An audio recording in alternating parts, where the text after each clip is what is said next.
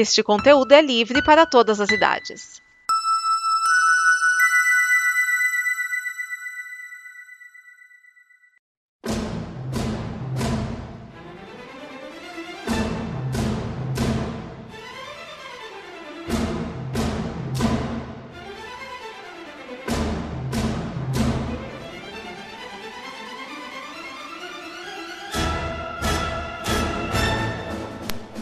Este é o Fala Série, o programa antenado no presente, passado e futuro da televisão. E estamos na edição 600.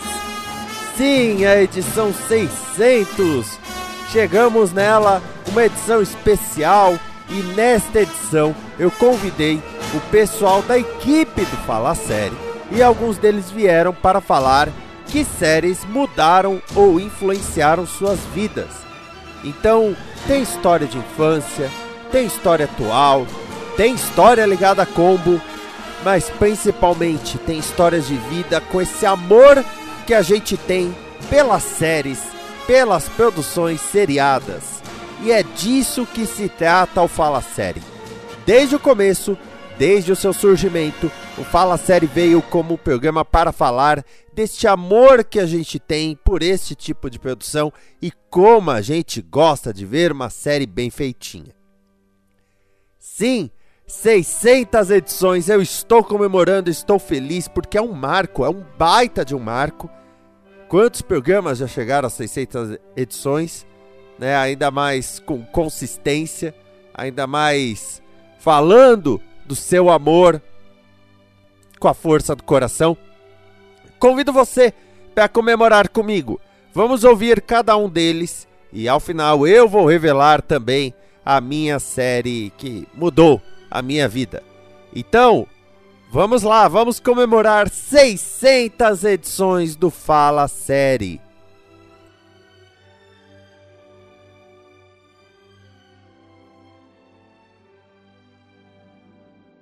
Olá, gente que está acompanhando Fala Série. Meu nome é Raoni Ferreira Gandra. Eu tô aqui para falar para vocês qual é a série que me assim que marcou minha vida, que mudou minha vida, etc, etc e tal. Então, o lance é ultimamente, ultimamente as minhas assim, as minhas preferências de séries, elas são muito pela como é que eu posso falar assim? São muito pelo que está acontecendo, né? Muito pelo hype e etc, etc. Então, série gostosinha, série que mudou minha vida. Eu poderia dizer, eu poderia dizer Arcane, né? Arcane foi uma das coisas que mais relevantemente mudou preceitos meus a respeito de séries de animação no, assim, nos últimos anos. Não exatamente por causa da, da forma que, ele, que, eles contaram a história, mas sim pela pela parte toda visual, pela, pela coisa toda bonita que eles arrumaram para contar.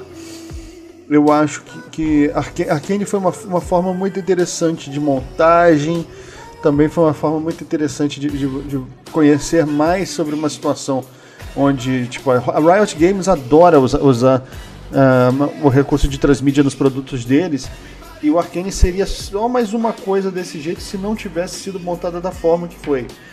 Então é, é interessante ver como um produto consegue ser, assim, ele consegue é, responder a questão de transmídia, mas ao mesmo tempo ele, ele, ele, ele consegue ser, ser muito bom como um produto sozinho, né? O Arkane é um bom produto sem você precisar consumir o resto da, da, da, das coisas da, da, Riot Games.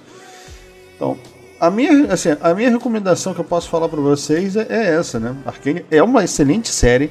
Acho que quem assistir vai sentir bastante diferença entre qualquer coisa que já foi assistida antes e e ela tem um significado muito bacana para mim, porque tipo, eu não gosto de League of Legends, gente, eu não gosto de basicamente nada da da, da Riot Games e a Arkane conseguiu chegar nesse ponto. Valeu? É isso aí.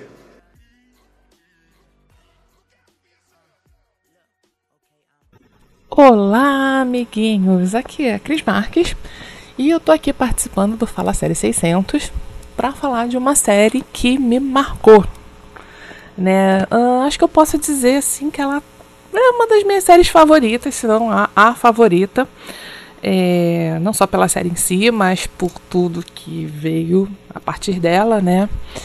E enfim, a série é House, né?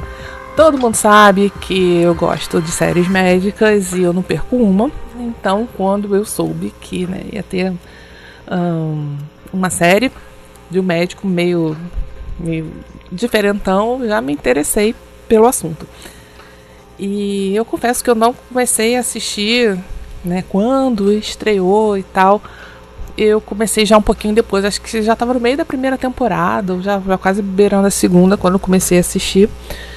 E foi, claro, amor na primeira vista, assim, né? Eu confesso que eu assisti na televisão, não me lembro, na, na TV aberta, ou se foi, na, ou se foi no, acho que foi no canal da Universal, eu não me lembro. Mas eu fiquei meio assim, foi um, foi um misto. Eu assisti. Foi no começo da primeira temporada, não foi o piloto, porque eu peguei já o bonde andando. E naquela época não tinha streaming, né? Então, assim, a internet era meio precária, né? As coisas não chegavam com tanta facilidade. Mas, enfim. A gente tá falando de 2004, né? Que foi quando a série estreou, né? Junto com o Orkut, nosso saudoso Orkut. Então, quem viveu essa época lembra que não era fácil, né? Acessar a internet de escada, que demorava uma vida para poder baixar um episódio. Bons tempos, né? Mentira, acho que não tinha, acho que eu já tinha internet de cabo nessa época, sei lá. Mas eu lembro que demorava muito, muito, muito, muito para baixar, para baixar os episódios. Oh, meu Deus. E aí eu assisti o primeiro episódio, que acho que foi o da primeira temporada. E é um episódio que a paciente. Eu não, não tô me lembrando, porque eu sou muito ruim de nome, né? Que a paciente vai procurar o House porque ele tem AIDS, ele não quer tratar, e ele insiste, ele dá um empurrão, o cara desmaia. Eu fiquei meio assim, sabe aquela coisa de, meu Deus, mas mas que que é isso? Né? E depois a gente vai vai se acostumando. Eu lembro que eu fiquei meio assim, caraca, eu fiquei meio chocada, falei que horror. Mas sabe assim, alguma coisa me prendeu. E, e aí eu assisti mais um, mais um, mais um, e quando eu vi eu já tava viciada na série. E já tava, enfim, curtindo demais. É, e a partir daí eu. Como eu falei, na série em si, eu gosto da série em si da série do que, do que ela trouxe. O que ela trouxe se eu tô aqui falando com vocês hoje, eu devo também a House, porque foi uh, a partir dela e das séries que passavam na, naquele, naquela época que eu tive a ideia de criar um blog para falar sobre as séries. Eu fazia é, resumos, é, análise dos capítulos, os reviews, dava notícias e tal, eram séries, etc. E aí é, a Isabela viu meu blog, falou com os Kias que me chamou se eu queria ser colaboradora do blog do, do, do Fala Série. Acho que eu já era o Fala Série. E aí depois comecei a participar do, dos, dos podcasts, enfim. E estamos aí, né? E estamos aí até hoje. Isso já tem bastante tempo, mais de 10 anos, se eu não. não, não, não diz aí. Se você lembra, porque eu não, realmente não, não ruim de conta. Né? E foi graças ao blog que eu criei por causa de House também. Né? E House também trouxe muitas, muitas amizades assim, que eu carrego até hoje, apesar de muita gente, a gente acabou perdendo contato, é, através de um grupo no Orkut, da galera que curtia, né, dos fãs de House, e a gente marcava, marcou um encontro, quem vai, quem vai, aí eu fui no segundo encontro, primeiro eu fiquei meio com vergonha, fui no segundo, conheci uma gente muito bacana, assim, uma galera muito boa, que eu levo no meu coração, assim, até hoje. Fiz, muitas amizades. É, no mundo real, né? Assim, não ficou só no, no, no online. E conheci gente de vários lugares, São Paulo, pessoal do Sul, Bahia, enfim, uma galera muito, muito, muito boa. Então, um, House me deu muitas coisas boas. Né, a oportunidade do blog, a oportunidade de entrar na combo, a oportunidade de conhecer pessoas incríveis. E para quem não não conhece a série, né? Como eu falei, ela estreou em 2004 e fala sobre aí a, as aventuras do Dr. Gregory House, que foi livremente inspirado no Sherlock Holmes, né? Então, porque House, Holmes, parece que o nome foi proposital. E ele. É... Isso é falado logo na primeira temporada, porque ele manca, né? Ele tem um problema na perna. Uh, parece que teve um, um infarto, alguma coisa num, numa parte lá da perna. Não sou muito boa com essas coisas, não. E aí ele teve uma condição que, enfim, era caso de amputar a perna ou sofrer com dores para sempre. Ele disse lá no episódio, uma das falas, ele não deixou amputar a perna porque ele era muito apegado na perna dele e, enfim, né? Ele preferiu sentir dor pro resto da vida. E, né, parece que são dores fortes. E ele tomava Vicodin, né, um opiáceo, né, para poder é, controlar a dor. E esse remédio, por ser derivado da morfina, ele vicia. Então ele era um viciado em remédio para para dor, o que é uma coisa até mais ou menos comum, né? Uh, tá aí o paralelo, outro paralelo com Sherlock Holmes, que era viciado em cocaína, ele era viciado em remédios, e isso já traz problemas para ele logo na primeira temporada. Por quê? Porque ele não era um cara, vamos dizer assim, agradável, né? Uh, ele era, por conta disso, dessa problema da dor, ele era um cara bem mal-humorado, bem, sabe, assim, e mais sabia que era incrível, que era um gênio. E por conta disso era meio arrogante, sabe? Sabe aquela gente que se acha? Sabe assim, o cara é tão foda que se acha. Ele era desses. Né? Como o próprio Sherlock Holmes era. O Sherlock Holmes não era um, um, um cara, quem conhece o personagem, né? quem não conhece, né? Uh, vê que ele não era um cara agradável. Ao contrário do seu parceiro lá, o, o Watson, que na série é o Wilson, e que é um oncologista, muito gente boa, todo coração, enfim, e que tem uma amizade aí com, com o House. Então é a, a dupla né, principal aí são os dois, o House e o Wilson. Uh, ele trabalha no hospital comandado pela doutora Cuddy, Lisa Cuddy, é isso mesmo, é. E que tem uma parada meio mal resolvida com ele. Então, eles ficam nesse vai não vai, nesse vai não vai. Ele é apaixonado por ela, mas não assume. E ela, né, naquela. Até que um determinado momento lá vai. E dá muito errado, claro. E porque o Ozzy não, não. Não. Como é que eu vou dizer? Não nasceu para ter um final feliz, né? Coitado do House, né? O, o David Shore, que é o criador da série, é, sei lá, não quis presentear o House com uma família e uma casa e um cachorro no final. Tenso. é, mas assim, não seria House se terminasse tudo bem, se terminasse desse jeito. Terminou de uma maneira bacana. Enfim, aí tem a Lisa, tem os três ajudantes, né, do do House, porque assim, ele tipo autossuficiente, ele ele quer controlar tudo, tudo, então tem, que, tem os três médicos que, tão, que trabalham com ele, né? Que Chase. Gente, que deu um branco. Forma e. E a Jennifer Morrison, que eu esqueci o nome da personagem dela. Gente, 2004, né? Faz muito tempo. A série já acabou, tem muito tempo também, né? A memória já não tá lá essas coisas. É... Eu tô aqui tentando lembrar o nome dela, enfim, da personagem. E eles que ajudam ela. Precisa de um exame? Vai um dos três fazer precisa fazer, em vez de mandar ou terceirizar a parada, fazer uma análise do exame de sangue, são eles que fazem. Não vai pro laboratório para alguém lá fazer.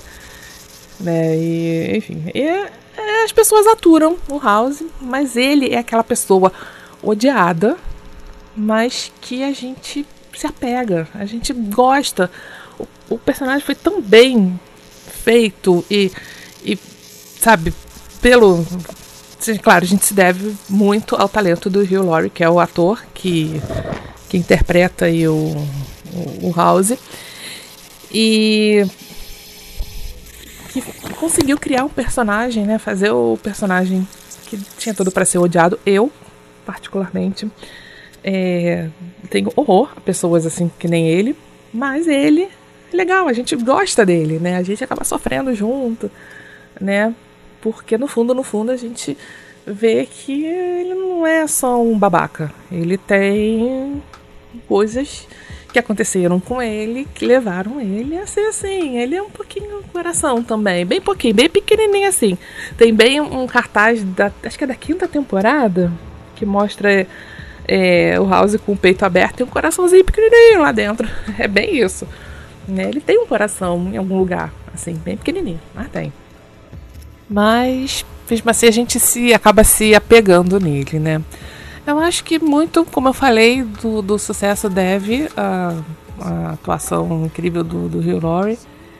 E também essa coisa, né? Muita gente gosta desse tipo de, de personagem, né? É, e o legal, assim, é que a série conquistou pessoas de vários vários tipos, assim, né? Como eu falei, conheci muita gente, muitos fãs da, da série e pessoas completamente diferentes umas das outras, assim, o que é muito bacana. É, é isso, né? Eu devo dizer que a, a série que mais me, me marcou é minha série favorita, talvez, é House.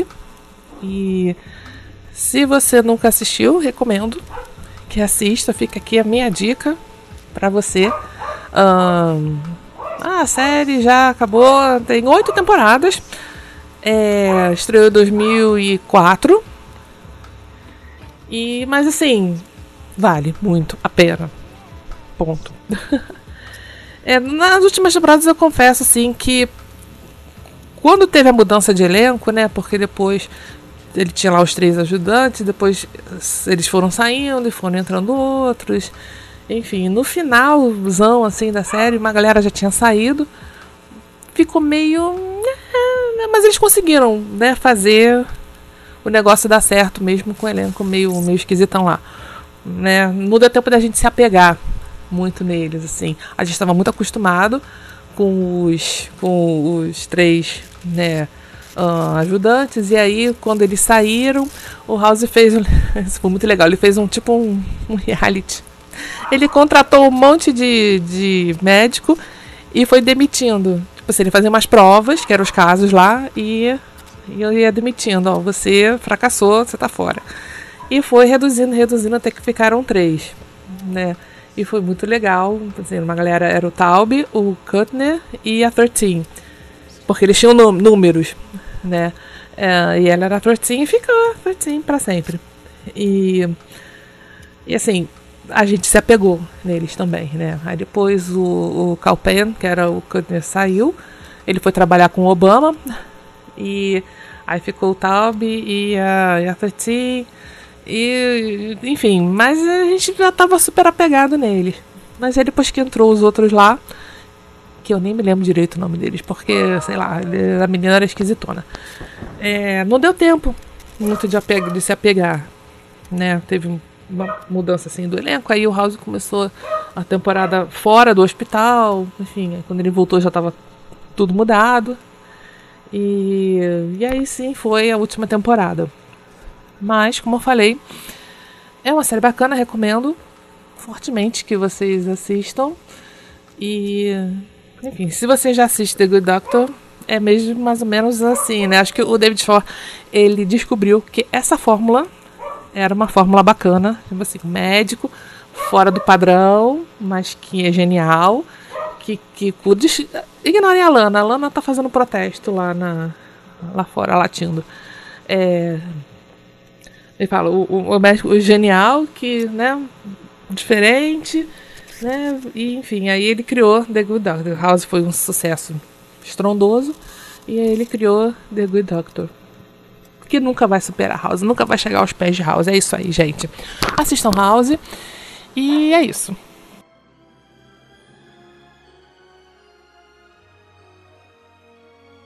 Olá pessoas, como vão vocês? Aqui que fala é Márcio Neves. Olha, quem diria, em 600 programas, 600 episódios, é, não é para qualquer um não, não é para qualquer um não. Bom, o Esquias pediu pra gente falar sobre um, uma série, né, que, que, que nos impactou, mudou a nossa vida de alguma forma.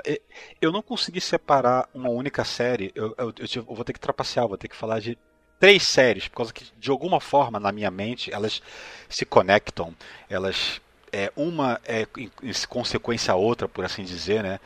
É, então, vou mandar as minhas aqui. A, a, primeiro eu quero falar de Jornada nas Estrelas, a nova geração, ou no original Star Trek The Next Generation, que eu comecei, que eu vi quando ela passava na TV Manchete, se eu não me engano, no final dos anos 80, ela, eu não, não sei se ela chegou simultaneamente com os Estados Unidos, mas eu lembro de ter visto ela no final dos anos 80, início dos anos 90, talvez, e eu simplesmente fiquei fascinado com todo o conceito que aquela série me apresentava. É, eu acho que foi ali que eu despertei todo o meu interesse por ficção científica como um todo, por causa que é, tinha uma nave que era bonita que só, era linda de morrer, a, a, a Enterprise, Enterprise D, no caso. É, um, um, uma história que tinha vários alienígenas diferentes, várias situações, tinha um teletransporte, tinha um androide que era o Data, que queria ser uma pessoa, queria ter saber como era umas, como é que era ser uma pessoa, ser se aproximar de ser um humano. Tinha o Laforge, que era um oficial de, que era o oficial de engenharia cego, que usava aquele visor que eu achava maneiríssimo. E tínhamos o Capitão Picard, né, propriamente, propriamente dito, né, um, um grande capitão. E tinha uma criança, Wesley Crusher, pilotando a nave. Como pode isso? Tinha uma criança pilotando uma nave espacial. E tinha um Wolf, que era um alienígena totalmente diferente de todos que eu poderia imaginar ali dentro da nave, todo todo guerreiro, aquela coisa e tal, né? É... Jornada de Nova Geração realmente foi bastante marcante para mim nesse sentido. E por causa dela, né, eu também fiquei conhecendo as suas séries assessorantes, né, que, que no caso a predecessora que foi a, a, a, série clássica, que eu mais ou menos descobri na mesma época que eu, que eu vi a nova geração, né, eu não lembro de ter visto muito, mas muito antes do que a nova geração na TV, eu acabei vendo as, começando a ver as duas, digamos, em paralelo juntos na manchete.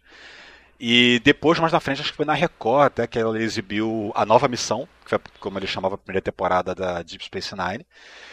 Só que a minha segunda série não é Deep Space Nine. Não, a minha segunda série é a série que a Paramount, ou não sei quem era quem era a produtora na época, se era UPI, eu não lembro agora que era o estúdio, o canal que, que, que responsável na época, que copiou, chupinhou, roubou é, há controvérsia, mas é, ainda assim eu prefiro mais a outra, Babylon 5.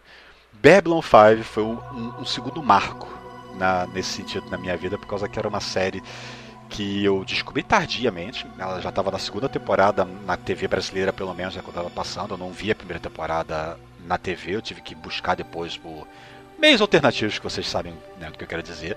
Aliás, HBO, por favor, Babylon 5, ajuda a gente aí. Vocês têm lá no, no, seu serviço americano, uma produção da Warner. Traz aqui pra gente pro Brasil também, vamos, vamos. Bota aí nesse HBO mais aí.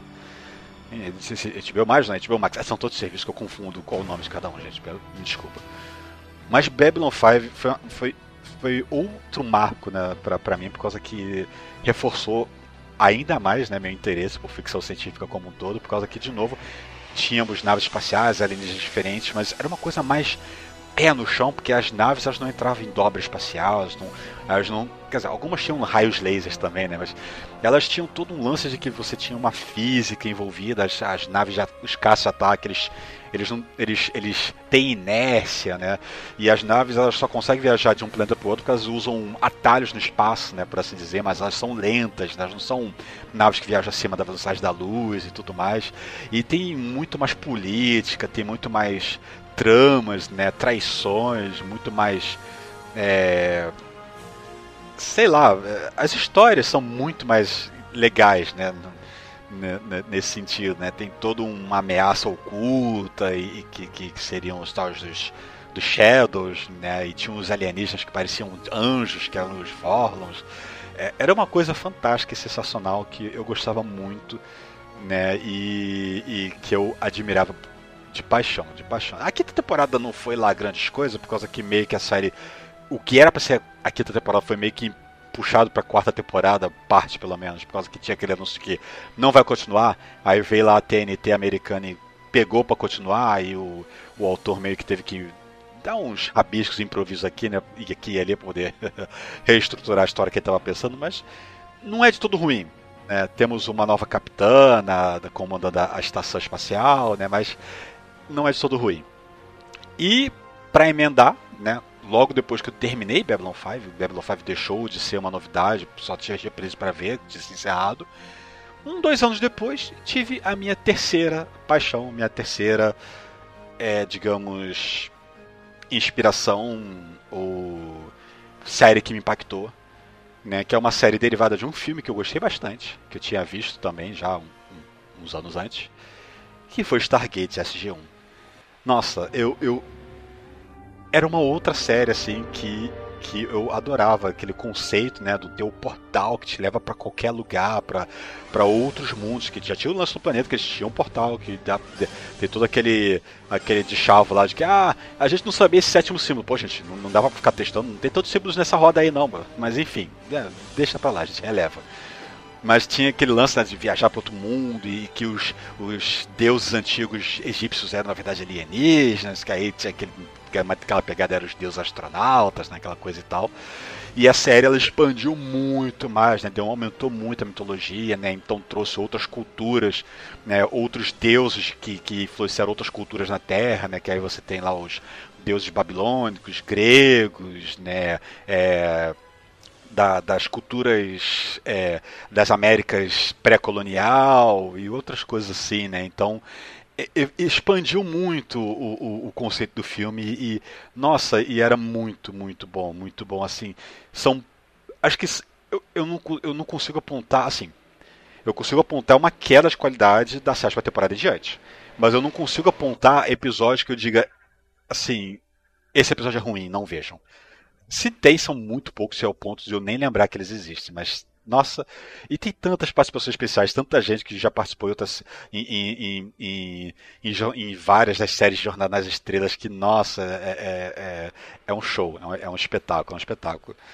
Bom, o Esquias pediu uma série, eu tenho três, por causa que elas meio que se interligam de uma certa forma. Tem uma, a nova geração, aí tem a Babylon 5 que deu origem, que, que foi a fonte de inspiração, não tem como não negar, não tem como negar.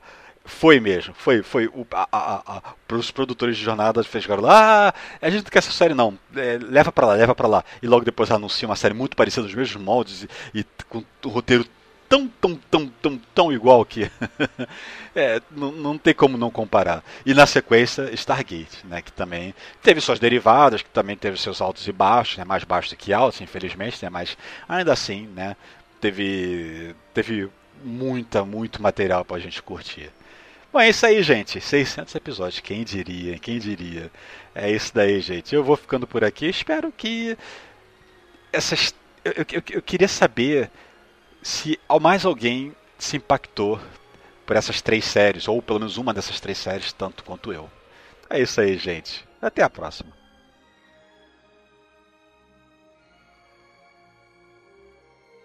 Bem, quando criança eu assisti várias séries. Duro na Queda, Super Máquina, Automan, Esquadrão Classe A. Várias dessas eu gosto até hoje. Mas lá pelos 16, 17 anos, então TV Manchete começou a ter às 18 horas de segunda a sábado a sessão espacial. Isso foi no ano de 1991. Terças-feiras, Galáctica, astronave de combate. No original, Battlestar Galáctica, série de Glenn Larson, 1978. Quintas-feiras, Buck Rogers no século 25, que eu assisti um pouco quando era mais jovem, uma série de 79 a 81, mas é nas histórias clássicas do Buck Rogers. Mas aos sábados era exibida a primeira temporada de Jornada nas Estrelas da Nova Geração e às segundas, quartas e sextas, Jornada nas Estrelas, aquela que nós convencionamos chamar de a série clássica. Eu tinha assistido alguns dos filmes da tripulação clássica, sabia quem era Kirk, Spock e McCoy. Eu fui um garotinho juvenil criado vendo Star Wars. Assisti Retorno de Jedi no cinema com 8 anos de idade. Me orgulho disso. Mas na época eu acreditava que aquela aventura de capa e espada no espaço era ficção científica esse pod. Mas eu tinha visto nada da série clássica. Onde eu resido, até hoje, o sinal de TV, seja ele VHF ou HF, é muito ruim. Então eu não vi as exibições que ocorreram na TV Bandeirante nos anos 80. Então eu resolvi parar para assistir Jornada nas Estrelas. É claro que a produção era pobre para minha concepção dos anos 90. Para hoje em dia, mais pobre ainda. Mas os roteiros, como eram fantásticos, como eram bem escritos, impressionantemente bons. Histórias interessantíssimas falando de Guerra Fria, racismo, nacionalismo, intrigas, conflitos, interação homem-máquina, preconceitos e, e, tanta coisa. E, gente, eu não lembro da primeira vez que eu assisti o episódio O Equilíbrio do Terror, 14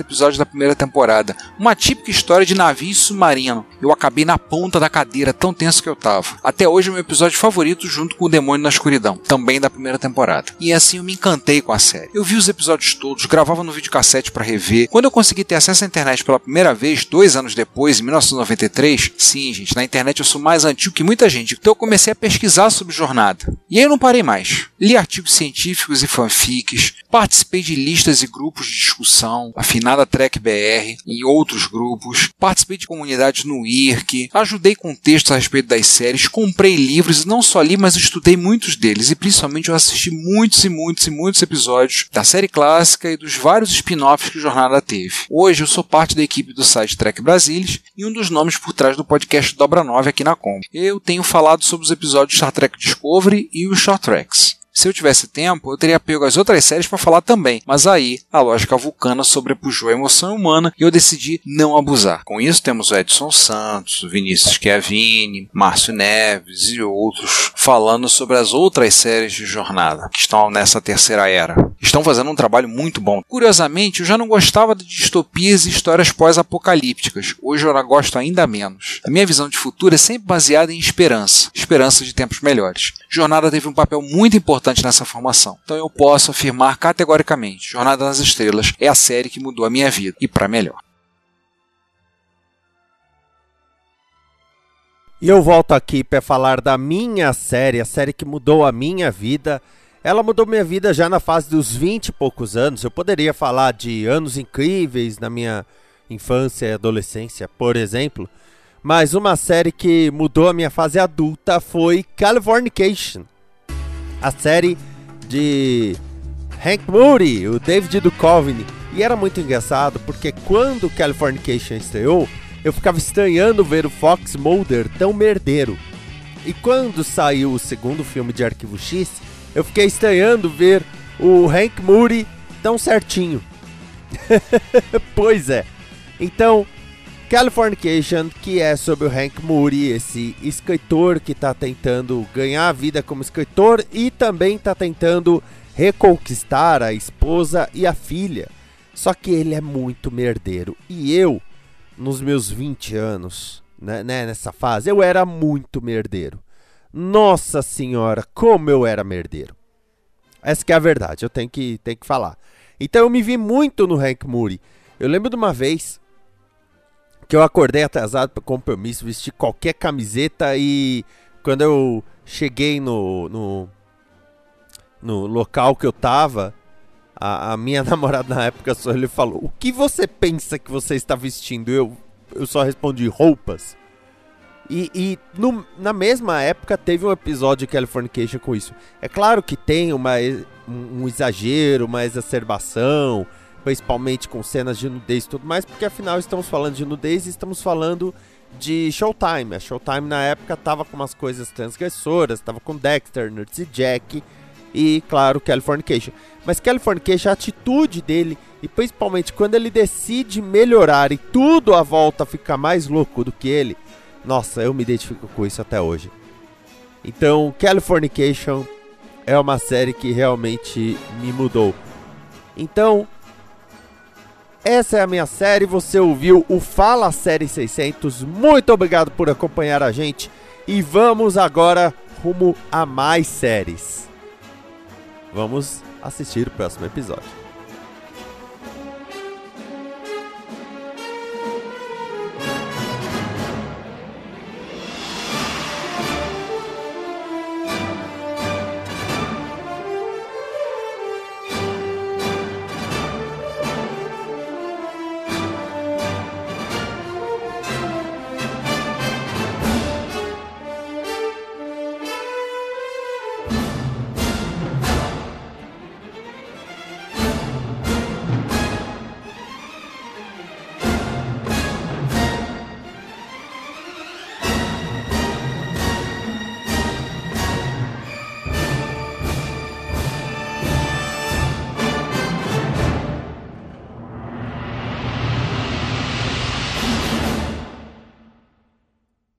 Esta é uma produção da Combo.